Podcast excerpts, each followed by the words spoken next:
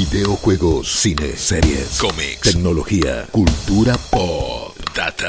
Nerdipedia. Mucha data. Te contamos el suceso, Detrás del suceso. recorremos y analizamos los cimientos donde se construye el universo que más te cautiva. Nerdipedia, el podcast de cultura popular de IP. By Malditos Nerds.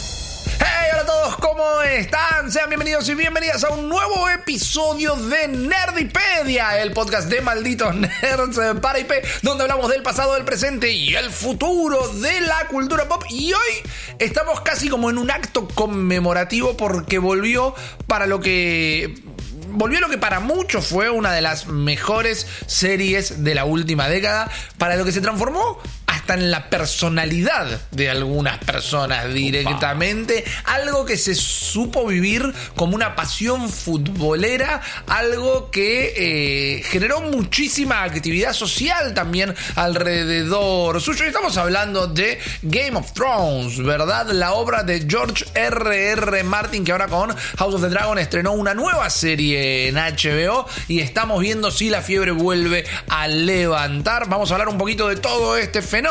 Mi nombre es eh, Rippy Risa y tengo acá a mis propias eh, manos del rey, tengo a las casas nerd de este continente, que son la señorita Cherrot y el señor Guillermo Leo. ¿Cómo están, La sí, muy bien. La pregunta es eh, cuál sería el escudo, ¿no? De cada uno de, de- de nuestras casas. Me gusta. Eh, La mía sería la casa del gatito. Ok. Iba a La decir canto lo primero. mismo. Iba a decir lo mismo. Y creo que, claro, todos más o menos vamos a tirar esa. Pero bueno, no, puede ser un, un joystick. Entonces, No, a decir un león que técnicamente es un gatito, así que es como estamos no, todos en lo no, mismo. no, no, está bien. Bueno, che, Lannister serías entonces.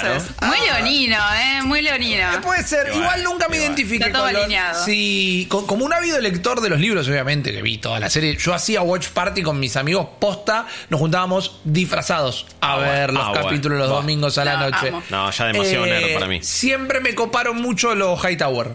Es como, eh, porque eran los nobles, eran como fieles ahí, bancando Me la gustaba parada. tipo a la moda, ¿no? De lo, de lo actual, Bueno, porque era una sí, de las sí, familias más grandes en los libros, o sea, siempre Claro. fueron importantes, igual que la Velaryon, o sea, todas las familias que ahora estamos viendo en House of the Dragon están en esos libros, pero tipo tuvieron que achicar un poco porque necesitábamos, no sé, un cuadro, un, Excel para agarrar y, y llevar rastro de, de- Sí, como de 100 años todo lo que pasaba en todas las familias. Exacto. Igual, Lo, lo de fieles te yo- lo debo igual, eh, de Hightower. Pero bueno. Bueno, no, bueno, pero en su momento. Estamos hablando del legado familiar. Ah, ok, ok. A decir que estoy un poco decepcionada igual con este con este eh, comienzo de episodio. Estoy un poco me rompieron el corazón. No sé cómo no empezamos agarrando y cantando el himno nacional de, de la cultura pop. No era necesario reversionar la intro. Hay muchas cosas para hablar de este episodio, pero primero vamos a hacer un caminito, el caminito que hacemos siempre, cómo llegamos a House of the Dragon y cómo llegamos a este gran fenómeno. Porque Game of Thrones, como, como un todo, arranca en el 96, eh, fuera del aire, haciendo uno de nuestros tantos streams, charlábamos con Guillo hace poco y me imagino que Jess compartirá, y si no, ponete acá, golpea la mesa y, y discutímelo. Pero mientras que otras generaciones tuvieron como su gran historia épica a eh, la Guerra de las Galaxias, Star Wars, Sí. ¿verdad? Generaciones tan anteriores, pero un poquito tuvieron El Señor de los Anillos. Sí. La nuestra fue eh, Harry Potter. Claro. Nuestra gran fantasía épica, la de nuestra generación, fue Harry Potter. Sin embargo, eh, Canción de Hielo y Fuego, que es el nombre de la saga, esto es como, no, el monstruo no se llamaba Frankenstein, que sí, el monstruo se llamaba Frankenstein, pero eso para otro capítulo. Eh, no se llama Game of Thrones la saga, sino que la saga se llama Canción de Hielo y Fuego y Game of Thrones, Juego de Tronos, es el nombre del primer libro en esta saga que hasta el momento tiene eh, cinco libros publicados, estarían faltando dos más, pero estos cinco que nos tienen en vela hacia allá 11 años, caramba. Eh, tienen más de 90 millones de unidades vendidas en el mundo, traducidos a más de 45 idiomas. Es un éxito rotundo, pero el salto a la, a la cultura popular, a la masividad, lo termina haciendo cuando se anuncia que viene la serie. Digamos, Harry Potter fue casi un éxito rotundo de manera muy expansiva, muy popular, muy eh, para todos los públicos. Game of Thrones estaba bastante encerrado en el nicho de la fantasía medieval y cuando se anuncia que va a haber una serie de esto, no solo porque está documentado, sino que hasta lo recuerdo en carne propia de la gente también, gente, yo tenía un compañero de laburo que hacía hasta LARPing, ¿no? Es como muy, muy metido en la fantasía medieval. Me dijo, ¿viste que se viene una serie de Game of Thrones? Y le respondí, primero decime que es Game of Thrones, porque no me puedo entusiasmar por eso. ¿Eso con qué se come, Claro, Estoy hablando de 2009 más o menos. Sí. Y después fue el suceso, ¿no? Que, de nuevo, me juntaba con mis amigos disfrazados a ver la serie. Es que vos mismo lo dijiste, ¿no? Eh, y, y también seguiremos hablando de su impacto cultural, pero realmente se veía como un partido y, y me parece que también cambia un poquito el juego en tema spoilers, ¿no? Y, y conversaciones y cómo seguir una serie a través de redes sociales, podcast, debates, ¿no? Como todo el material adi- adicional. También que- en qué tan eh, seriamente se tienen en cuenta el género de fantasía, ¿no? Porque siempre fue un poco discriminado, lo hablábamos cuando Sí. hablábamos de los Oscars, que el género de fantasía generalmente ni siquiera se tiene en cuenta para premios en general, hasta la llegada de Game of. Thrones, eh, que hasta viene a revolucionar, Señor- el- a, perdón, a Jess, cambiar hasta- el paradigma. Hasta la llegada del Señor de los Anillos también. es verdad, en los Oscars. En los Oscars, sí, pero en el mundo de la Porque, serie. bueno, la rompió. En el mundo de la serie, y como bien dice Jess, eh, no había presupuesto como para hacer estas cosas bien. Claro. Eh, totalmente, totalmente. Pero bueno, toda esta historia comienza bastante atrás. Porque como las historias que más me gustan a mí y como tal vez principalmente podríamos llegar a decir que es uno de los motores de Game of Thrones, tanto como lo que viven sus personajes dentro de Westeros, la historia del nacimiento de Game of Thrones es una historia de venganza, es una historia de revancha, es una historia de, citando al gran filósofo moderno Bender Bending Rodríguez, es George Martin diciendo voy a hacer mi propio contenido lleno de juegos de, de azar y mujerzuelas, que de alguna manera lo tiene, ¿verdad? Claro. Eh, la serie. Porque George Martin, este eh, autor y guionista televisivo, que hoy tiene unos no pocos 73 pirulos, lo que por momentos nos dan ganas de decir. Jorgito, ponete la pila. Georgie, metele que nos no quedan dos pila. libros. Claro. eh, tiene un montón de, de novelas y de cuentos cortos escritos, un montón de compilaciones. Un autor que arranca principalmente haciendo ciencia ficción. Tiene toda una saga medio como de camioneros espaciales que. No, yo lo. Space Tracking a full. Sí. Qué bien. Y, y esta es. Es entretenida, no, no ha pegado claramente como todo lo demás, pero es un tipo que lleva su combo y que tiene un gatito arriba de la nave. Es como. Bueno. Tiene un imaginario muy personal, eh, George Martin, pero también trabajaba mucho en la tele. Y a principios de los 90 se le dan dos oportunidades, principalmente, que es escribir para el reinicio, el primer relanzamiento de La Dimensión Desconocida, de Twilight Zone, esta gran antología. Ahí está, me encanta. No podés hablar de La Dimensión Desconocida sin hacer eso. No, no. Hollywood Eh, 1939. Correcto. Y después trabajó en una serie que quizás no muchos la recuerden. La pasaban en Fox acá, yo sí recuerdo que era la serie televisiva de La Bella y la Bestia. Es Con... la primera vez que escucho esto. ¿Posta que no la conocías? Jamás. Bueno, No, eh, yo tampoco. Y eso me encanta la Bella y la Bestia. pero Bueno, no. en este caso era Ron Perlman en el rol No. de la bestia. Es una historia tan vieja como el tiempo, pibe. Exactamente. Bueno, Ron Perlman también tiene más de setenta y pico de pirulos. Y la tenemos también a Linda Linda, Hamilton. Hamilton. porque me sale decir Linda Carter, por eso Guillo sale a mi ayuda, eh, en el papel de La Bella, una Linda Hamilton recién salida también de Terminator 2. Una novelita, ciencia ficción, mucho make-up, medio raro. Perdón, eh, si están viendo la versión audiovisual de este podcast, primero siempre la recomiendo. Eh, Si no, vayan a buscar un video de La Bella y la Bestia. Es, es insólito. lo Pongan que La eran- la Bestia serie o Sí, Ron Perlman. Sí. Eh, vean ahora un capítulo de House of Dragon, de lo que sea, y comparen los valores de producción. Agradezcan la Agra- tele que tenemos hoy, mirá lo que A te- eso iba, man. Porque vos podés ver una película de esa época y no, está bien, mirá, che, cómo se ve. Incluso a veces se ve mejor que las de ahora porque había más material práctico. Es verdad. Pero mirá lo que era la tele en esa época. Es peor que un capítulo de Power Ranger. No, no, es Que terrible. Game of Thrones básicamente lo que hizo fue validar que se gaste la plata que Sí. hoy en día se gasta Sí. en sobre todo series de fantasía que requieren un presupuesto mucho más grande. O sea, para el primer episodio de Game of Thrones eh, se invirtieron 2.2 millones de dólares. Eh, ya para el último estaban alrededor de los 16 millones por episodio. O sea, eh, Sin precedente Hubo un alguno. salto, claro. Totalmente, totalmente. Pero bueno, Georgie estaba trabajando, digo Georgie porque no Eh, lo conozco, confianza. ¿no? Ah. Eh, estaba trabajando en esta serie, saltó de una a la otra. y con una característica que hoy lo sigue representando, dijo... "Uh, me cansé, me pudrieron. No me gusta escribir lo que me piden los demás, no me gusta. Es como se nota en sus novelas, y ahora voy a abordar un poquito el tema. A él le gusta que sobren los detalles. Hay, hay algo muy común que mucha gente critica y a mí particularmente me gusta, que eso no me hace ni mejor ni peor, pero te describe lo que tenían en la mesa para comer en un capítulo de Game of Thrones y son cinco páginas describiendo los platos nada más y de repente se pone a contarte cómo se preparaba el pato que está ahí arriba de la mesa Claro. eh, con una naranja en la boca. Ey, eso fue siempre ¿Sabes por qué es eso? ¿Por qué Decilo, es eso? decilo, Jess. Te digo, Decilo. porque está basado en el- la mejor historia de fantasía que tanto Guillo como yo apreciamos, que es El Señor de los Anillos. Y es el estilo también de Tolkien, de describirte hasta Diga el último. verdad, Ya iba, a llegar, ya iba a llegar a eso, que en parte es verdad. No lo voy a negar, no, no tengo ningún argumento para negarlo, en parte es verdad.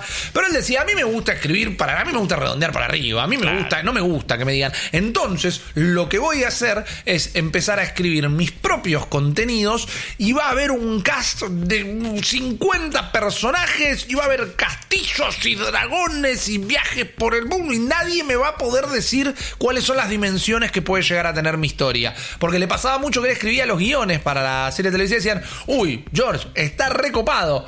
Cortame el 75% porque lo tenemos que meter en 22 minutos, Claro. más los cortes comerciales, Sí, sí. y a él no le gustaba. Entonces, este era el 95 más o menos, y en el 96 termina saliendo eh, el Juego de Tronos, Game of Thrones, que es el primer libro de la saga de Hielo y Fuego, que algo que nos va a doler, ¿no? nos va a lastimar un poquito. En su juventud era un poco más prolífico, porque el primer libro es del 96. El segundo es del 98, Mira. El Choque de Reyes. ¿Qué, Tormenta, qué poquito pasó entre libro y libro, ¿eh? Tormenta de Espadas es el 2000. Ah. ¿eh? Y ahí empezamos. Festín Ven. de Cuervos es de 2005. Pero, Jorgito, venías con buen ritmo. ¿qué Danza de Dragones es de 2011. Mm. Y ahora ya llegamos la, el tiempo más largo entre libro y libro. Pero, que estamos a 11 años del lanzamiento del último. En su blog fue publicando algunos capítulos. Creo, creo, y, y me pueden corregir con esto.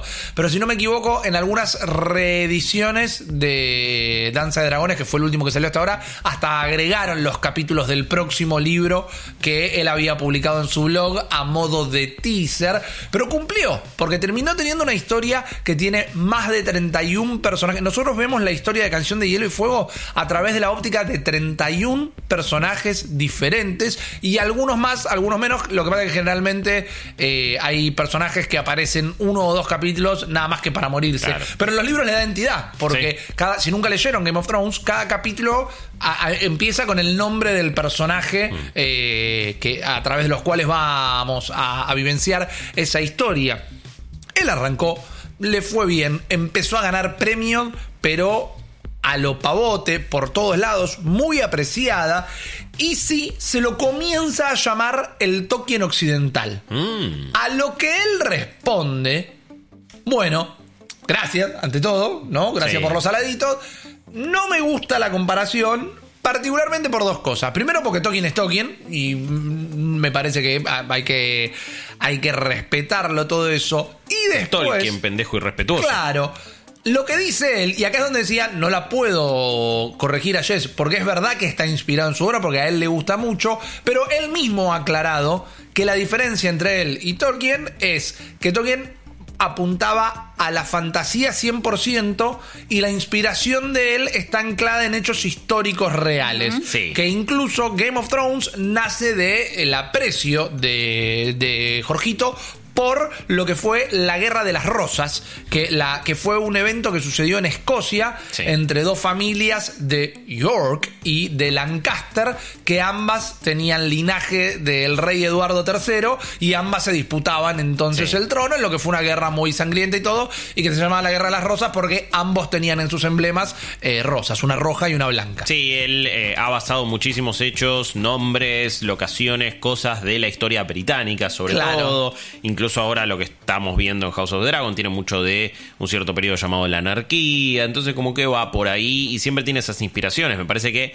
es meterle rosca política al mundo de la fantasía. Creo que ese es el, el gran secreto de Game of Thrones. Así es. Y Hasta la Red Wedding. La Red Wedding está inspirada en un hecho que sucedió, que es eh, Black Dinner, en el que se murieron niños y todo. O sea, fue medio tranqui, siempre Sí. tranqui la historia humana. La historia siempre es peor. Exacto. Y bueno, mientras que claramente hay eh, componentes mágicos, ¿no? No vamos a spoilear ninguno en particular. Habrán visto la serie, habrán leído los libros. Cuando una mujer da a luz a una nube negra que tiene la capacidad de ir y matar a otra persona, digamos que muy histórica tampoco es eh, la representación, pero sí en los detalles de cómo funcionaban las armas, cómo estaban eh, construidos las edificaciones, cómo eran los rangos dentro de un ejército, etcétera, etcétera. Él dice que está predominado justamente por lo que diríamos la exactitud histórica. Sí, por cierto, y perdón, no lo aclaramos. eh, no vamos a spoilear nada de House of the Dragon, No, necesariamente. Aparte, al momento de grabación hay un solo capítulo disponible. Correcto. De Game of Thrones, sí eh, hablaremos de ciertos spoilers. Vamos a hablar con ligereza, digamos. Sí. Si a esta Sí. altura no viste Game of Thrones, tal vez tampoco estés escuchando este capítulo. Es muy probable, No por estamos eso. acá para contar la historia de la serie tampoco, pero vamos a terminar cayendo en lugares. Pero bueno, sí, si mencionamos una cosa como para hacer un punto, relacionar ciertas cuestiones. Y bueno, vamos a hablar de Game of Thrones con un poquito más de eh, ligereza a la hora de los spoilers. Solamente Totalmente. quería aclararlo. Totalmente. Lo pero- que sí, el, con- el tema del contexto histórico se usó muchas veces por tanto George Martin como para l- quienes adaptaron la serie para justificar una de las críticas más duras con la serie, que fue, Sí. por ejemplo, la violencia hacia mujeres. Totalmente. eh, y sobre todo la violencia sexual. Eh, pero bueno, vamos a hablar seguramente más adelante de eso. Eh, hay escenas igual en los libros que, por ejemplo, en la serie son representadas como violaciones eh, y en los libros no. Sí, Entonces, la serie hay- se tomó- hubo varias polémicas. La serie se tomó varias libertades y ya iba hacia eso directamente, porque alrededor del 2005-2006 aparece lo que es eh, los, eh, los productores que terminaron siendo, perdón, para HBO, Waze particularmente, está hablando con una editorial siempre él muy fanático de la fantasía medieval, charlando a ver, che, ¿qué tenés de fantasía medieval por ahí dando vuelta? Que me gustaría hacer una serie de fantasía medieval, sin haber hablado con HBO, sin haber nada. Sí. Y dice, mira, ¿leíste Canción de Hielo y Fuego? No. No, Bueno, te lo mando. Y le mandó un manuscrito del primer libro. Para 2005 ya había un montón de libros escritos, pero le mandó como 400 páginas del primer libro, algo así. Y el flaco dice que leyó 100 y dijo, es por acá. Directamente. Ok, bueno, tuvo buen ojo. Claro, se terminó entonces eh, juntando con, con su socio, Benioff. Sí, sí, sí. Y- Benioff y Correcto. son más bien conocidos. Es como que siempre van a ir de la mano un poco. Así es. El flaco dice que en 36 horas se leyó el libro entero. Y le dijo, sí, tenés razón, es por acá. Y se juntan con eh, George Martin en un diner, ¿no? En un Sí. restaurancito en Estados Unidos, en, en California. Eh, George Martin es de Jersey. Y le dicen, bueno, che, queremos hacer la serie. Esto. No, la tele no, no me gusta la tele, me peleé con la tele, estoy divorciado con la tele. No, bueno, pero mirá, Pero, papu, no te tranquilo. vamos a hacer una serie así barata en un canal de cable medio pelo. Nuestra idea es y vendérsela a HBO. Sí. Dice, ah, ok. Para una serie de HBO con presupuesto, yo estoy. Ahora, Ah. ustedes me tienen que decir esto. ¿Quién es la madre de Jon Snow? Ok. Y los flacos supieron la respuesta y George Martin le dijo, bueno, dale, avancemos. Y así es como que terminaron concretando esta Le- relación. Le dijeron L más R igual J y. Claro. está ahí. Eh, Ahí está, dale, ahí sí, está, bien, bien, bien. bien, bien, el trabajo Eh, tuyo, papu.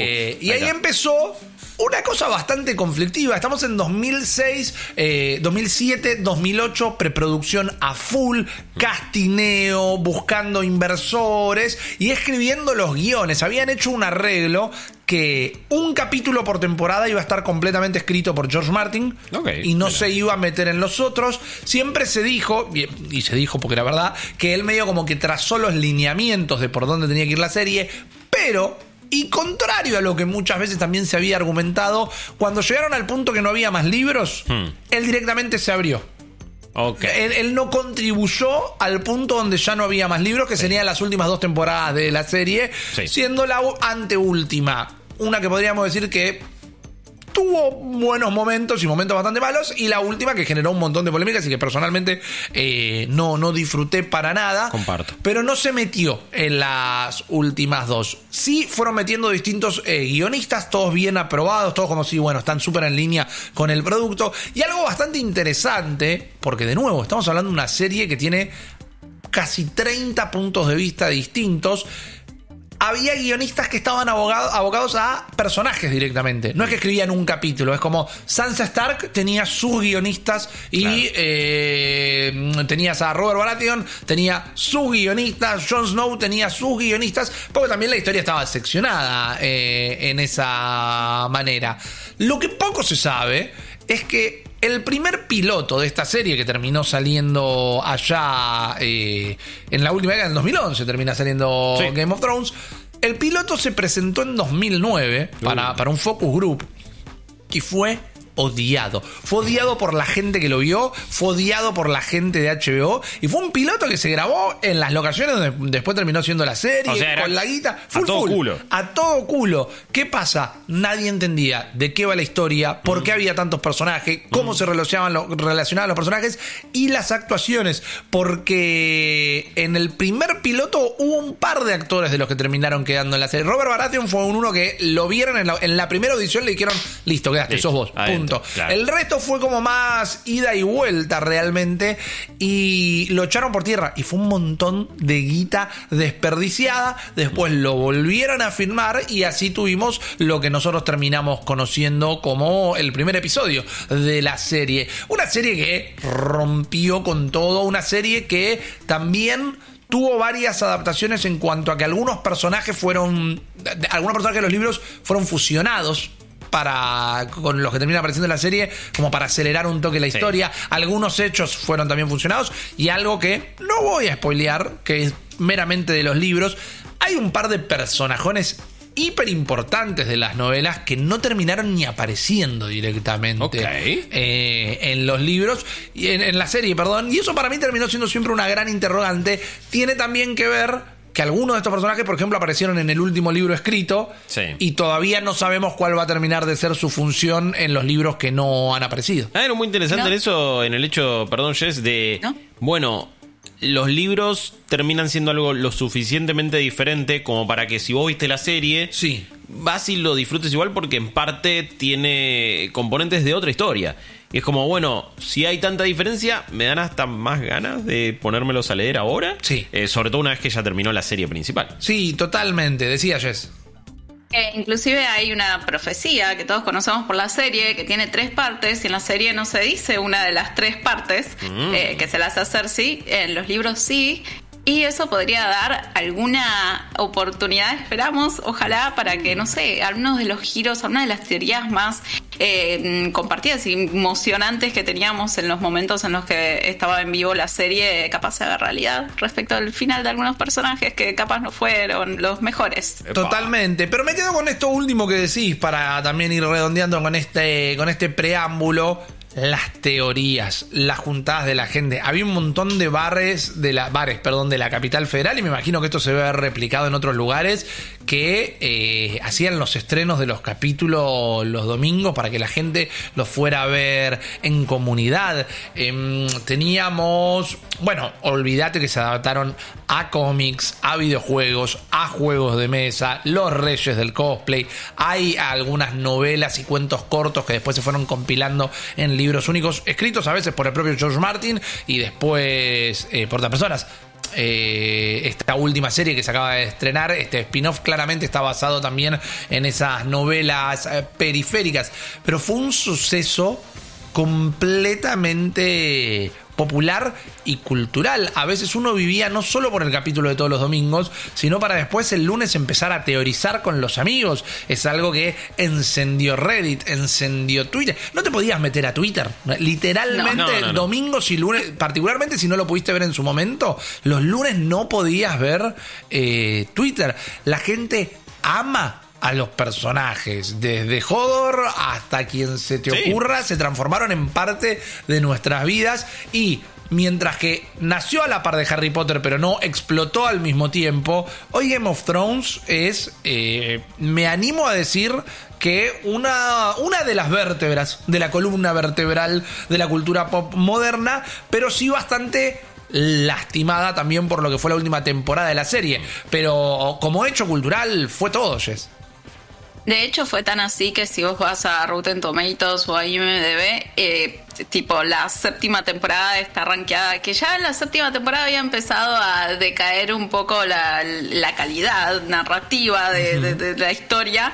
Eh, ves que estaba, no sé, rankeada en 8, 7 y pico, o sea, estaba más o menos por ahí, venía rankeada en realidad siempre entre 8 y 9, ves que en el 7 cambia un poco, pero a la 8 directamente le dieron de todo, nadie le gustó, está con 5, todo, si vos ves una lista de los episodios del mejor rankeado al peor rankeado, todos los que están en el fondo son de la temporada 8. La verdad que generó bastante disgusto. Sí voy a decir que hay una pelea que es bastante épica, que es The Long, eh, Night, en la que finalmente está el enfrentamiento con los White Walkers y, el Rey de la Noche.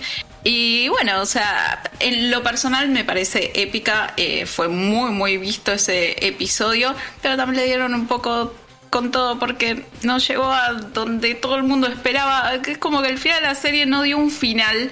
Eh, todo lo que vino eh, alrededor de siete temporadas en la octava es como que dijo. Chau, al tacho de basura. Así que es en gran parte la, la gran decepción con, con, esta, con esta serie. Que vamos a decir que eh, el episodio que tuvo, por ejemplo, la mayor cantidad de mm, espectadores fue justamente The Bells, que es el episodio 5 de la temporada 8. Todos esperábamos que, bueno, al menos al final vaya todo un poco mejor. Lamentablemente no fue así. Llevó a una gran decepción. Eh, sí, vamos a decir que eh, la temporada 8, por ejemplo, fue pirateada, porque no solamente vamos a ir con los rankings, hay que pensarlo a nivel mundial y tal. O sea, es una producción que es lo que se considera premium TV. Eh, tenés que pagar la membresía de HBO o tener el servicio de HBO para acceder, pero pirateándola 54 millones de veces fue pirateada la temporada 8, que es un montón. Eso sumale obviamente todos quienes la vieron legalmente o de lo que no hay registro, por ejemplo. Competía todo el eh, tiempo, perdón, Jess, con The Walking Dead. En la última década, The Walking Dead y Game of Thrones competían todo el tiempo por el puesto de la serie más pirateada. Exactamente. Y eh, el trailer de la última temporada se vio 81 eh, millones de veces en las primeras 24 horas. O sea, tremendo, como si BTS lanzara el nuevo tema hoy en Una peli de Marvel cuando estábamos redondeando todo lo que era Infinity War y Endgame, más o menos. No, fue, o sea, suceso, suceso absoluto. Pero bueno, más allá de los números, vamos a decir que, como decías vos, Rippy, eh, al principio fue una sensación mundial. Eh, hubo muchos fanáticos cuando era Game of Thrones, todos estábamos viendo Game of Thrones, no solamente nosotros, el pueblo, sino también las celebridades estaban súper mega fanatizadas. Uno de los fans más eh, conocidos, populares, que hubo un montón de noticias en el momento era Obama, justamente el presidente de los Estados Unidos en ese momento, que eh, había circulado, la, no rumor, sino que se sabía que era real, que él había pedido que le dieran los episodios de la última temporada antes que el resto. y tuvieron que agarrar de abuso de poder. Me parece perfecto utilizar tu poder para eso. Es como, no, otras cosas, no sé. Bueno, ayudar al pueblo, debería, debería en teoría. Ponele que él lo hizo, no, no nos vamos a volcar para la política. Pero amigo, amigo, ¿te crees dar gusto? Yo soy el soy Potus, papá. sos Potus. Dátelo, amigo, dátelo, lo celebro, lo aplaudo, lo felicito, señoras y señores, está perfecto. Ese es el verdadero privilegio que debería tener un mandatario dame los episodios antes. Yo le diría, dame, dame, dame, no sé, prestos de Wild antes, si fuera, no sé, primera ministra de Japón. Relaciones internacionales. Te voto, Jess, te recontra voto. ¿Para qué usaríamos el poder? Pero bueno, es una buena pregunta. Eh, y también, por ejemplo, eh, hubo otros actores, Kristen Bell, Doug Shepard. Eh, hay un montón de actores que famosamente eran super mega fans. Que veas el programa que veas, todos los late nights que a mí me gustan un montón en lo personal. Eh, en todas sus temporadas, mientras estaba, en, eh, estaba en vivo todavía la serie, siempre había algún sketch eh, reversionando alguna cuestión de Game of Thrones, porque también les puedo decir, no sé cuál es su serie de fantasía o su película de fantasía favorita, pero si yo les digo, por ejemplo, el norte recuerda, The North Remembers o Dracaris o Winter is Coming, son todas frases que todo el mundo puede reconocer. En cada Y capaz frase una si yo- remera, ¿viste? Sí. Por eso, estaba en todos lados, Valar Morgulis. Eh, hay un montón de frases que pasaron a formar parte de eh, nuestro día a día de la cultura popular. O sea, todos los memes que se hacían, pero también todas las conversaciones. Y veías referencias en un montón de series también, en las que capaz aparecía el trono, que a todos nos gustaba ese trono, que en los libros era mucho más... eh, eh, daba mucho más miedo, era mucho más intimidante porque se suponía que era un poco más parecido a la versión que tenemos ahora en House Es of the verdad. Dragons. Fue con como el todas las detalle que más espadas. me gustó ese. Sí, eh, pero en realidad en los libros tenés una larga escalera con todas esas espadas, o sea, tenés algo muchísimo más grande y mucho más difícil de filmar. Eh, pero bueno, el trono igual todos queríamos. Ibas a una convención, yo iba, me sentaba en el trono, Obvio. sacábamos todos fotos, todos tenemos una foto en el trono de Game of Thrones. Sí. En las series también lo hacían. Y también eh, tiraban frases como eh, You know nothing, Jon Snow. Oh. O sea, realmente pasó a formar parte de nuestro eh, de nuestros diálogos diarios Sí. Ese- de- tan- en lo que veíamos en las pantallas en nuestra vida diaria fue tremendo en el momento en el que salió. Y decía al principio el tema de la apertura, porque fue súper icónica, capaz es una de las más icónicas eh, de los últimos años. Todo el mundo conoce el na, y ya decís, ah, Game of Thrones. Eh, y vamos a. Les cuento que, por ejemplo, la parte gráfica, que es increíble, con todas esas tuercas y que se levanta y todos esos mecanismos y que nos va mostrando justamente.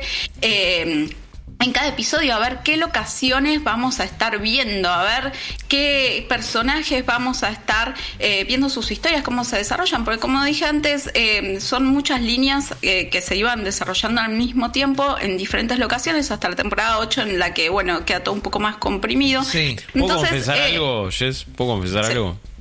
¿Qué? Decime. Hasta que no... no... me digas que no te gusta porque, o sea, No, no, se termina no, nuestra amistad. no, A ver. por favor. Hasta que no terminó la serie, no me di cuenta que la apertura te decía No. en qué eh, sección, en qué lugares de Westeros íbamos a estar. Bueno, Ocho temporadas. No me di se cuenta. te pasó, está bien, es Eh, bárbaro. eh, en mi defensa, la enorme mayoría de las temporadas, hasta la séptima, eh, no la veía por HBO. Eh, la intro. y metía shift y la flechita para adelante y la intro se pasaba. Bueno. en mi humilde defensa, que encima eh, obviamente muestra que la pirateaba. Pero eh, Eras parte de los 58, Sí, de 54 sí. millones. Sos parte no, de la estadística. no me di cuenta. No, No, me di bueno, cuenta. mira, por el otro lado, yo justo iba a decir, se me puso un toquecín en la piel de gallina, no por la serie en sí, sino por recordar eh, eh, estar viéndola y, y- y prestarle especial atención a la intro. Y mira, agregaron esto, mira, esto no estaba en el capítulo del otro día, mira, esto no estaba en la, en la intro de la temporada anterior. Era como, te, te- te emocionaba desde ese punto de vista. Claro, sí, sí. Es Sí, más, Era como un teaser. Sí, sí, y, y se empezó a hablar muchísimo, me acuerdo yo de escribir notas, por esto lo digo, y si la escribí yo, la escribió todo el mundo. Eh, entre esta y la de Daredevil y la de House of Cards, un momento donde se empezó a hablar muchísimo de las intros de la serie. Ah, y sí. tenían su propio apartado, tanto como el propio capítulo. True Detective también. Exactamente, Sí. exactamente. Ganó dos premios, de hecho, por apertura en Mirá. los semis. Eh, debería haber ganado más porque la verdad que eh, fue siempre la misma cambiando estos elementos, pero me parece increíble. Eh, sí, como fan fact, eh, casi no iba a tener esta canción que podemos disfrutar, el tan tan tan tan tan tan. La idea original de los creadores era usar otra canción bastante popular de la serie que es eh, Reigns of Castamere. Oh, la lluvia de Castamere, sí. la canción de los Lannisters, básicamente. Pero yo digo que aplaudo esta decisión porque es mucho más dinámica. La otra es con el violín, violín y estás. na, na, na, Sí, es como mucho na, más na, lento. na, na, y es como. Me duermo. O sea, me encanta, pero no es para una apertura.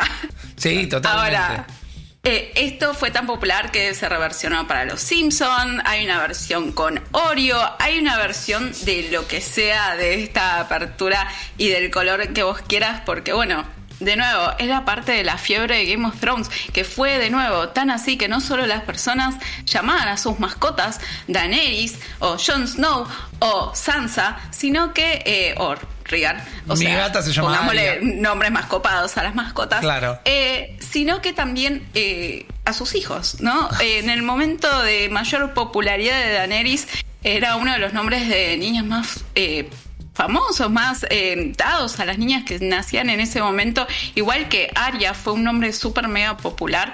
Eh, iba cambiando dependiendo de capaz el personaje favorito del momento que aprovecho para preguntarles cuál era su personaje favorito. Eh, a ver, eh, Sir. Eh, a Oh, pleno, a pleno. Crack Mirá, total, no me lo el esperaba. caballero de la cebolla. Eh, el Onion Sí, Knight, señor, papá. sí, un fenómeno muy buena, total. Muy Eh, bueno. Porque por momentos Llora también me parecía como, oh, mira qué noble, qué noble. Y con Era el un tiempo arrastrado. dije, eso es un pelele. Con, Sí, el, nombre- con el sí. tiempo Tal dije, cual. es un pelele. Eh, Oberyn Martel, obviamente. Bueno, Pedro Pascal, qué sé yo. eh, genio total. Bran durante mucho tiempo me pareció como, wow, qué misterioso, qué misterioso. Hasta el momento, No supieron, no supieron qué más hacer con el personaje. Exactamente. No es como una, no es culpa de él, no supieron qué hacer con el Me personaje. parece que picó ahí en un joder, joder, joder. Fue como, ¿qué carajo, boludo? Y, y después termina siendo. ¿Eh? Jamie, pe- perdón, estoy tirando todos los personajes. Más o menos, sí, ¿no? Eh, Jamie Lannister me parecía un personajón increíble hasta el último episodio suyo que dije, déjame de joder. ¿Y Pero dónde tiene- quedó todo tu crecimiento? Tiene un hermoso arco de crecimiento, exactamente. Claro, que de repente se lo olvidó. Él, el Benioff y todo. Perdón, no quiero empezar a, a rantear, pero amigo, había cambiado. Y de repente tirás esa. En fin, esos son mis elegidos por ahora. Está Disculpa. perfecto. Es muy difícil elegirlos. Aria definitivamente Bueno. me, me encantó. Y decía, mi gata justamente también eh, se llama Aria por Aria Stark. Eh, The Hound, el sabueso, me parece que es un personajón. fenómeno. Otro gran arco de crecimiento. En el punto que termina siendo el cambio, Sansa me parece que, que es increíble. Y mientras que uno tiende a elegir a los buenotes, podríamos decir. ¿no? Samuel Tarly es como no hubo un capítulo que no le quería dar un abrazo. Qué fenómeno. Es imposible, imposible no, no hablar de Cersei Lannister. Sí, sí. Porque ah, la serie terminó hace MVP. cinco años y la sigo odiando con toda mi fuerza. Y eso solo puedo hablar de un, de un personaje bien escrito, bien interpretado, todo lo que hace Lina Hedway. Lina Hedy. Hedy. Lina Hedy, eh, increíble, increíble. No, tremendo. Ella es maravillosa, tal cual. ¿Y el Mi tuyo? favorita Ahí fue está. por mucho tiempo Daenerys, eh, hasta el final, que bueno, Claro. eh, descarriló, no sí, es culpa de Emilia es culpa guion. Se arruina el personaje de alguna Sí, manera. sí. O sea, estaba en su derecho, Sí. si querés, pero sí, se me pinchó. ¿Y algún otro? Y no, ¿U y mi, la, mi favorita final terminó siendo Sansa, que realmente en las Sí. primeras temporadas la odiaba y era como, "Ah, por favor, mátenla. Pero en un Matan a momento- cada uno, mátenla. Estás arruinando Mátenla, ya todo. está. Me decía en su Eh, momento. siento, está perfecto si no es el de nadie, pero creo que Estoy a Tanya Lannister, sí. Estoy a punto. eh, sí, yo quería hablar de Tyrion. Eh, me pare- o para, o Tywin decías vos. No, no, no, Tyrion. Bueno, Tywin también. Pero Tyrion me parece que, eh, como muchas cosas en Game of Thrones, llegaron sus últimas dos temporadas y perdieron mucho terreno. Tyrion era quizás el personaje más inteligente de todo Game Llevaba of la Thrones. se, se llevaba toda la cena en la espalda. Obviamente, las Bueno. conversaciones entre él y Varys son fundamentales Bueno, para entender. Varys es un personaje. Personajón, obviamente. Sí, también, increíble, pero cuando, Varys. cuando tienen su Muy. gran, su gran diálogo de dónde reside el poder, donde los, los hombres, donde los seres humanos lo creen, eso es realmente la anécdota de, de, de Game of Thrones. Y Tyrion era eso, y podía ver en- entre líneas todas las intenciones de, de la gente, también hacer lo suyo y hasta renegar con el legado de su familia. Y de repente terminó siendo un sí señor, sí señora en las últimas temporadas. No, y paupérrimo. pierde mucho peso, me parece, en lo que termina sucediendo. Y es una lástima, porque era también el corazón de la serie. La interpretación, no solo tenía los mejores diálogos escritos, sino que la interpretación era fantástica. Sí. Con el perdón de las palabras, es una serie para adultos, pero tanto el discurso de eh, que es el dios de las tetas y el vino, y, el, y, cuando, y cuando lo están enjuiciando, Oh. que dice, no me juzgan por lo que dice, sino que me juzgan porque soy un enano, porque soy un monstruo, es como, hay un poder Ah, en todo lo que, lo que está diciendo. Yo le quería hacer otra pregunta, por más que nos desviamos, pero bueno, esto es lo que despierta Game of. Thrones. Viven en esa, en esa historia. ¿No? Sí. Ya preguntaron personas que me- la casa, todo. Ok, fantástico lo de las casas y más. Pero ¿en qué parte del- de, de- de ese mundo les hubiera gustado hacer? Porque yo Oh. me, me moriría de un resfrío a las 15 días, pero yo me pongo la capa El de la guardia de la noche. No, de la guardia de la Ah. noche directamente. No, el de Wall, no. Sí. Pero hay un olor a huevo impresionante, Sí, lo sé, Mariano. pero Sí, somos los, somos los guardianes del No, mundo. pe- man. pero- ah, somos los guardianes del tristeza, mundo. no. Sacrificados al pedo, porque después vino el King y hizo. Y, lo, y los, y los sacó sacó cagando. Eh, no, Dorn, obviamente. Ah, Dorn. Dorn es muy lindo, igual que High. Garden. Eh, no solo, Son no, lugares solo, muy lindos. no solo una playita, sino también que tenían una filosofía en cuanto a cómo se estructuraban ciertas jerarquías, su rol de la mujer, rol del hombre, que era muy diferente al resto de Westeros. Y me parece que Dorn, aparte, bueno, está bien. ¿Qué querés? Eh, Oberyn es todo, pero yo quiero pa- pasar ahí una tarde con Pedro Pacal. Es, la, es al revés de la película de Nicolas Cage. Claro, que Pedro Pacal exactamente. lo invita a él. Yo quiero invitarlo a Pedro Pacal. Pero no, para mí, dame Dorn siempre. Bien, Jess. Oh, pero mirá, eh, no, bueno, yo digo Dorn, High Garden eran muy lindos, pero me gusta más Winterfell. Eh, sí, lo que voy a decir es que Dorn es tan diferente del resto de los reinos porque por mucho tiempo fue, no fue, no era parte no de los parte. siete reinos. Claro. En el Claro, comienzo de o sea, House of the Dragon no forma parte. Fue medio que no le, claro, tal cual, es como que medio no les copaba mucho, nunca Sí. estuvieron muy a favor de nada de lo que pasaba, entonces eh, esa diferencia capaz estuvo bastante bien marcada en Es la verdad, serie.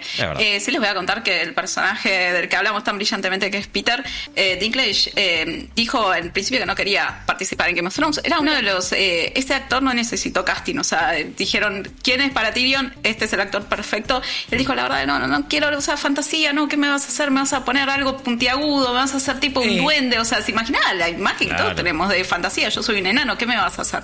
Y le dijeron, no, pero mirá que Tyrion es un ganador, es un jugador político, está con todas las minas, vive en pedo. Y ahí dijo, bueno, está bien, a ver, vamos a darle una chance. La, la fantasía, ¿no? ¿Quién no quisiera? Claro. Pero cual. bueno, y eh, eh, ex- sí. Per- perdón, expertos matemáticos analizaron todos los libros y dijeron que técnicamente Tyrion es el personaje principal porque es el más interrelacionado entre todos los todos. personajes de los libros. No Así hice el estudio, pero se lo super creo. Tiene sentido. Eh, pero creo que todos los personajes manejan eso, ¿no? Y ahora lo vamos a poder hablar un poco ya volcándonos a, a la nueva serie. Todos los personajes tienen un viaje, todos son buenos en un momento y malos en un momento. Por todos. Por todos vitoreás en un punto y a todos los decís me traicionaste. A mí, Sí. a mí como espectador me traicionaste. Sí. No solo a la persona de tu entorno. Es y que creo hasta que. Cersei celebrás lo que hace con sí. todo lo que tiene que ver Es con, que un- con High Sparrow y toda la bola. Yo creo que un momento tal como es el Juego de Tronos, porque eso también es una frase de ellos, ¿no? ¿Qué se refieren con el Juego de Tronos? Es el, el juego de- es la política, el Juego de Tronos es Claro. la política. Llega un momento que si te distancias un poco y ves el ajedrez que están jugando todos, Mm. desde el mismo Varys como una persona sin ningún tipo de poder y al mismo tiempo con el poder que conlleva tener la información de todo el reino. Sí. Bueno, Littlefinger. Sí, exactamente. sí. Es como Sorete. acuerda, la Sorete basura acuerda. más grande hizo el ladder. de- del mundo. Sí, bueno, el caos es una escalera. Es este. Eh, es así. Qué, bien. oh, qué gana de ponerme a ver Game of Thrones de nuevo que Ah, tengo. ¿Puedo decir Pero una mirá cosa? cómo hoy en día Littlefinger fue tan importante que no solamente lo usamos para referencias del mundo real cuando vemos a un político medio turbio, sino que también ahora lo estamos usando para buscar cuál va a ser el próximo Littlefinger en House of the Dragon, ¿no? Sí, obviamente. Hi- Hightower eh, tiene, pa- tiene como algunas similitudes. Pero lo que quería decir, si van a hacer un rewatch de Game of Thrones, esquipen un- una escena por sobre todas las cosas. Si no leyeron Fire and Blood, que es el libro en el que está basado House of the Dragon, por supuesto. El momento en que Stannis Baratheon eh, tiene una charla con su hija, no me acuerdo ahora el nombre, perdón, eh, y ella le cuenta la danza de los dragones, Sí. eh, spoilea toda la serie, eh, toda la serie que se viene ahora. Claro, House of verdad. Dragon, que está basado obviamente en un libro, en un spin-off, en un preámbulo que hace George R.R. Martin.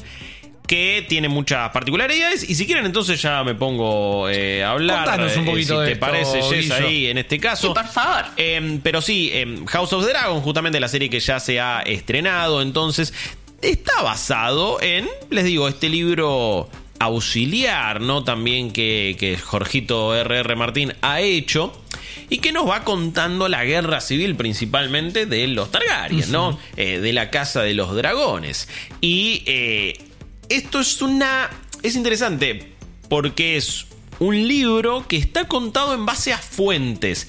Esto eh, me, parece que es un recurso bastante copado que decía ser el bueno de Georgie. Y es que esto es en teoría lo que se dice que pasó, pero nadie está del todo seguro si sucedió o no. Es un boca en boca. Exactamente, hasta, y sobre todo por lo que vemos al final del primer episodio, hasta entonces la llegada de House of the Dragon. Técnicamente, esta es la versión canon de lo que sucedió. Ni siquiera lo que pasó en el libro es exactamente lo que sucedió, pero George está mucho más metido en esta serie de lo que estuvo obviamente en las últimas temporadas de Game of Thrones. Claro. No creo de lo que lo estuvo en el principio de la serie, pero quizás hasta así, porque ¿qué estuvimos? Hablamos un montón de cosas copadas de Game of Thrones. ¿Y qué también dijimos? Y para la última temporada, y para la última temporada, y con esto cagaron el personaje, y con esto. Y yo creo que George R. R. Martin se debe sentir más o menos de la misma manera, en cierto punto. Sí, y en algún Salió a momento- decirlo públicamente. Sí. Dijo, aunque el final, dijo, aunque el final del libro y de la serie obviamente están alineados, ponele, no es el final, y hay más finales, y voy a cambiar cosas, pero salió a decir eso porque todo el mundo estaba de- del orto. Y con lo mancharon, lo salpicaron. Un toque sí, un toque sí. Es como, bueno, le tocaron ahí su criatura, la mancharon un poco, incluso con su bendición o habiendo aprobado algunas cosas, después vio la recepción y entiende que el legado un poco se mancha Claro. y ahora quiere recuperarlo. Entonces, esta es la edición canon porque... eh, Fire and Blood entonces está escrito, co- está contado a través de narradores poco confiables, ¿no? Este recurso literario, el unre- Unreliable. narrator, ¿no? Y entonces son justamente nar- narradores en los que vos no podés confiar. Por lo tanto, y, de hecho está bueno porque incluso hasta la misma serie en el primer episodio juega con esto y con un cierto recurso. Cuando, eh, sin spoiler, obviamente sucede algo con Daemon de- Targaryen, ¿no? Uno de los personajes más importantes de, de- de esta, de esta nueva serie. Y no sabemos si dijo una frase o no, y uno dice que sí, y tal lo cree, pero tal no, y nosotros ni siquiera sabemos exactamente qué pasó todavía con esas cosas, medio haciendo un poquito de referencia a cómo se ha contado el libro inicial. El libro inicial igual también ponele un párrafo que sucede un poquito lo mismo, ¿no? Eh, de- o, no, perdón, sucede al revés de lo que pasaba en Game of. Thrones. Un párrafo de Fire and Blood quizás es toda una escena enorme y se le agregan un montón de otras cosas y significados. Y quizás era un parrafito de, bueno, y en el parto pasó esto, y este le sucedió esto, chao, nos vemos. Y sigue. Claro. Y, en- y lo que era muy cortito en esa, en esa historia, ahora se expande en la serie. Una serie que eh, ya rompió los récords de HBO Max, obviamente. Rompió la plataforma, ni bien salió también, eso hay que Ya decirlo. estuvieron todos sorprendidos que no se haya caído HBO con el Eh, estreno. en- Yo estaba muy sorpresa. en Fue como muy bien HBO, muy en bien. ciertos lugares del mundo, y creo que con ciertos, tipo, viste, el, Con Chromecast se Eso, rompió. Con Chromecast, con el Fire Stick Sarasa, se rompía. Yo llegué, creo que llegué 10 y media a mi casa, más o menos, o cerca de las 11. Lo puse y no tuve problema. Quizás ya se había solucionado. Yo voy a contar como, como una intimidad de mi hogar, que tampoco es nada cosa. Yo estaba en, en, en mis aposentos, en mi recámara, ese cuartito donde uno hace un par de cosas En el particulares, palacio. claro, en el trono, pa- Ah, tal vez. ¿no? Y como del living, mi mujer me gritaba, ¡no funciona! El no trono de funciona". porcelana. Claro, exactamente. Y no funciona. Y, y ya puse, y ya son, y no, no anda. Y le digo, vos pará. Y como a los 10 minutos de repente Ok. retomo. Pero, bueno. pero hubo un momento como de nerviosismo. Y bueno, ¿qué cree que Ey, no, es, no, no es poca cosa. En eso, en ese nerviosismo yo la, la entiendo mucho. Em, pero sí, salió, es un éxito total por ahora este primer episodio. Un primer episodio que a mí me gustó mucho. No, eh, es un solo capítulo, pedirle que llegue ya a lo más alto de lo No, que era Game of. Thrones es medio una ridiculez. Me parece que como primer episodio es muy astuto, es muy inteligente. Tiene un ritmo también muy frenético y te plantea un montón de cosas en juego muy interesantes. Y algo que eh, incluso, no sé si nos esperáramos que, que arrancara con este gran concilio para que eh, el, uno de los tantos líderes Targaryen, de nuevo la Casa de los Dragones, la de Daenerys, eh, la casa John que... Ben de esta temporada. Porque Eh. tiene como ese carisma, ¿no? Que tenía John Ben, de Sí. que lo querés abrazar un poquito. Y sí, y sí, obviamente. De que le pesa la corona y lo entendés. Eh, y un toque, un, un toque va por ahí, pero eh, eh, esta casa, ¿no? Que es, eh, tiene características muy particulares, obviamente, que son comandantes de dragones y que, y que incluso tienen hasta algunas características dichas por ellos mismos, se creen con una excelencia evolutiva. Por eso también caen en el incesto, hay que decirlo. Pero bueno, los Targaryen son muy, muy, muy peculiares.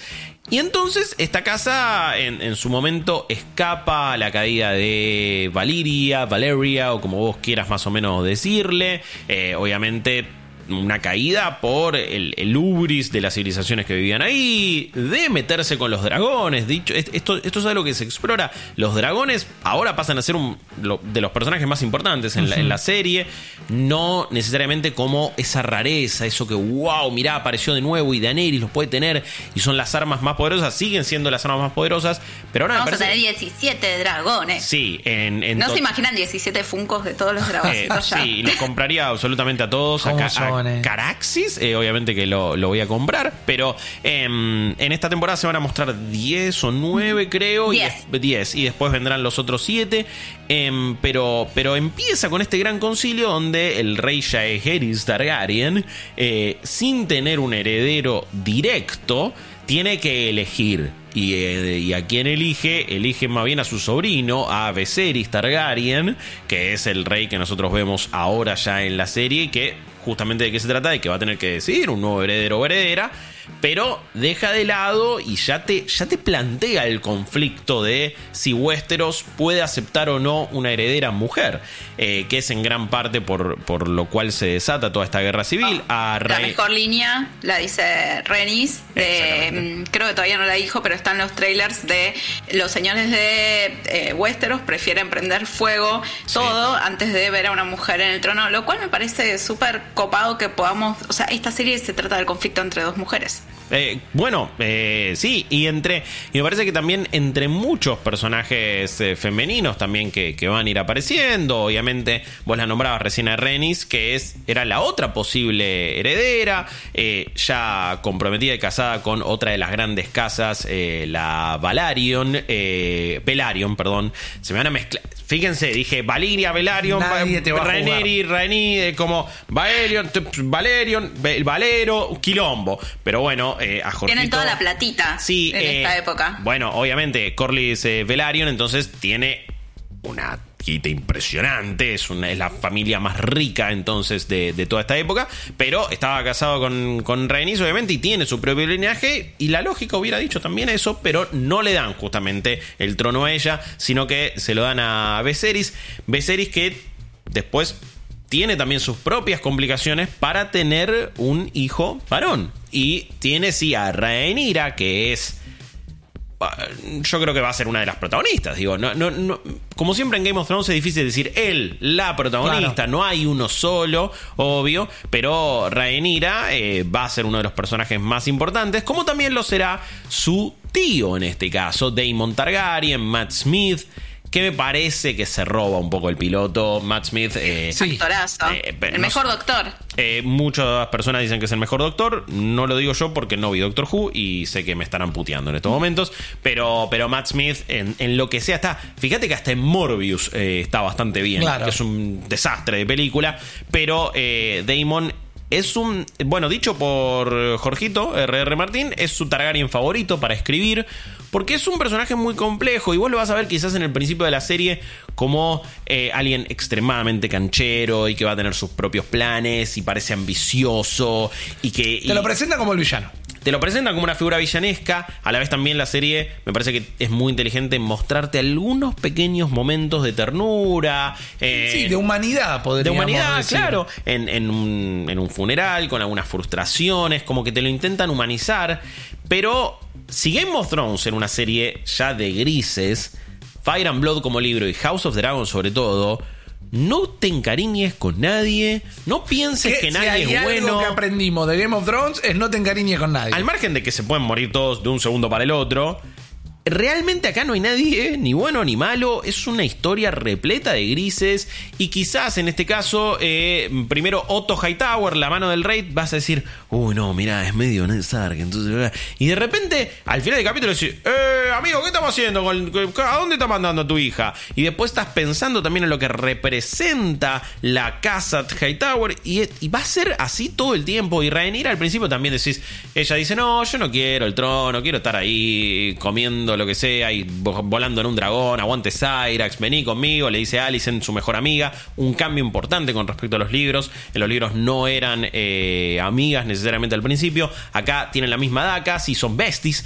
por así decirlo, y, está bueno el conflicto que plantea. Si me apurás un toque, me parece que hay, alguna intención más allá de la amistad en eh, alguna de ellas. Las actrices dijeron que haya, sea esa o no la intención narrativa, ellas lo interpretaron como que puede haber algo más con amistad. Bien. Eh, a propósito. Hay unas miraditas, hay una. Hay una tensión ahí erótica que es clara. Y bueno, también la época. Y Alicent hasta le recrimina cosas a Rhaenyra. Eh, casi como si fueran pareja, como, como vos le recriminás algunas cosas a, tu pareja o te lo pueden recriminar no, pero no son las este rivalidades, las mejores rivalidades o las más pasionales justamente en las que justamente hay esos eh, sentimientos tan fuertes en el medio. Sí, sí, porque también se entienden ambas, eh, comprenden cuál es su lugar como herramienta política siendo hijas de. Exactamente. Tiene un trauma compartido, muchas heridas, es muy difícil. Obviamente. Eh, Alicent, la hija de Otto Hightower. Que es la mano del rey en esta temporada en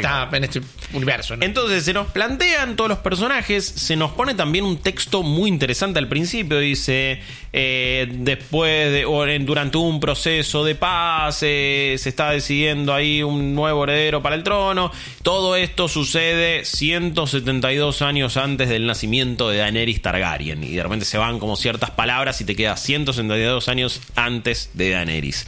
Y es como marcando un momento en la historia del nacimiento igual, ¿eh? No de su ascenso, no de su... No, no de un montón de cosas realmente que me parece que eh, después cada uno sabrá. Eh, para ir finalizando, porque obviamente es difícil hablar de, esta serie sin eh, spoilear. Sí. Va un solo capítulo igual. Pero tampoco quiero contarles todo lo que sucede me parece que vuelven muchas de las cosas que, nos han encantado de Game of Thrones. La rosca en el palacio, las conversaciones, eh, la mesa chica. De Patricio eh, Rey. La rosca en el palacio. Sí, sí, es verdad. Eh, la, mesa chica ahí con los consejeros, decisiones de herederos. Y finaliza todo esto y este capítulo con quizás uno de los momentos más trascendentales en la historia de Game of Thrones. Si no estoy jodiendo, si es que prestan atención al lore, no lo voy a spoilear. De nuevo, no se preocupen pero sí es un cambio enorme con respecto a los libros, que obviamente lo plantea George y lo plantea para cuando termine de escribir los libros de Canción de Hielo y Fuego y de Game of Thrones. Y me parece que es algo muy importante a tener en cuenta ese diálogo. Si vieron el capítulo, vuelvan a ver la última escena. Es la última escena, claro. La última escena es fundamental para lo que se viene es fundamental para entender a los Targaryen y ahora se te resignifica mil cosas y decís, ¿y este rey era loco o era otra cosa? ¿Y este chabón era un conquistador o era otra cosa? Y así sucesivamente, entonces es un momento clave. Y me parece que valores de producción tiene, el croma eh, está flojísimo por algún motivo. Eh, se nota que después del fracaso, vamos a decir, de la última temporada, dijeron, bueno, vos no vas a volver a tener los 10 millones por capítulo, vos vas a tener que ganártelos. porque el croma es del chavo, man. Sí. Por momentos es del chavo. El momento donde Renira se baja, el primer momento que se baja de, de Cyrax, de su, de su dragón ahí, decir, mmm, ¿qué es esto? Después, igualmente, ves los sets armados y todo eso es bellísimo y es como siempre. En los sets y en los castillos y todo también hay mucho CGI que le falta un toque. Que no es Vayan a ver el episodio de She-Hulk, lo que hablamos de lo que cuesta hacer efectos especiales. Igual voy a decir una cosa, y es que muchas veces antes los capítulos de Game of Thrones lo veías en la tele medio así nomás o bajado de algún lado y ahora lo está yo por ejemplo lo vi 4K full full full y ves le ves hasta los, los, pelos de la nariz a es verdad van a buscar videos de la primera temporada a YouTube y están en 4.3 para que se den una idea ¿no? hace 11 años todavía estaban a 4.3 alguna cosa pero bueno es una es un buen momento para entusiasmarse es un buen momento diría algún relator eh, deportivo. Eh, no vamos a hacer un episodio de Game of Thrones por semana pero sabemos que todos los domingos vamos a estar ahí y de última los podemos charlar siempre en los comentarios de este episodio cuando quede volcado en YouTube o en cualquier plataforma podcastera. Esperemos que les haya gustado este episodio, esperemos que les haya gustado el primero de House of the Dragon y nos vamos a encontrar la semana que viene para seguir investigando todo lo que gira alrededor del pasado, del presente y el futuro de la cultura popular. Mi nombre es River Risa, me acompañaron dos reyes eh, como son eh, eh, Guillermo Leos y Jess Roth, que es una reina en todo caso, y nos vemos en el próximo episodio de Nerdipedia. Chau, nos fuimos. Diga chau, chicos. Chau, chau, chau, chau, chau, chau. chau, chau, chau. ¿Para cuándo la intro de esta serie? Va a tener intro, por cierto. Chao, chao, chao. Esto fue Nerdipedia, el podcast de cultura popular de IP con malditos nerds. Un nuevo capítulo La próxima semana. te esperamos.